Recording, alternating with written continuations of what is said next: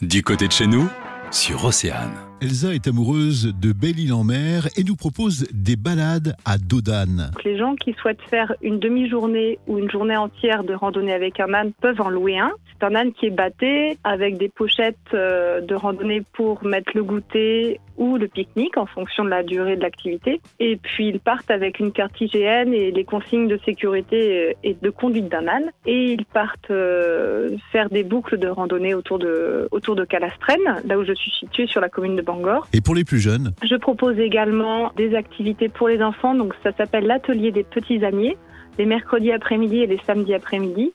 Euh, et ces ateliers consistent un petit peu à la découverte de l'âne et l'initiation à la randonnée avec les petits. C'est à partir de 2 ans jusqu'à 8 ans. Et on va chercher les anneaux près, on les brosse, on met le bas et puis on part en randonnée avec eux. Et ensuite, je propose également de la médiation animale pour euh, les personnes âgées ou les personnes handicapées sur Belle-Île. L'avantage, c'est que vos ânes connaissent bien Belle-Île-en-Mer. Et ce qui est très rigolo, c'est que j'ai un âne, quand les randonneurs se trompent, eh bien, il leur montre le, le bon chemin.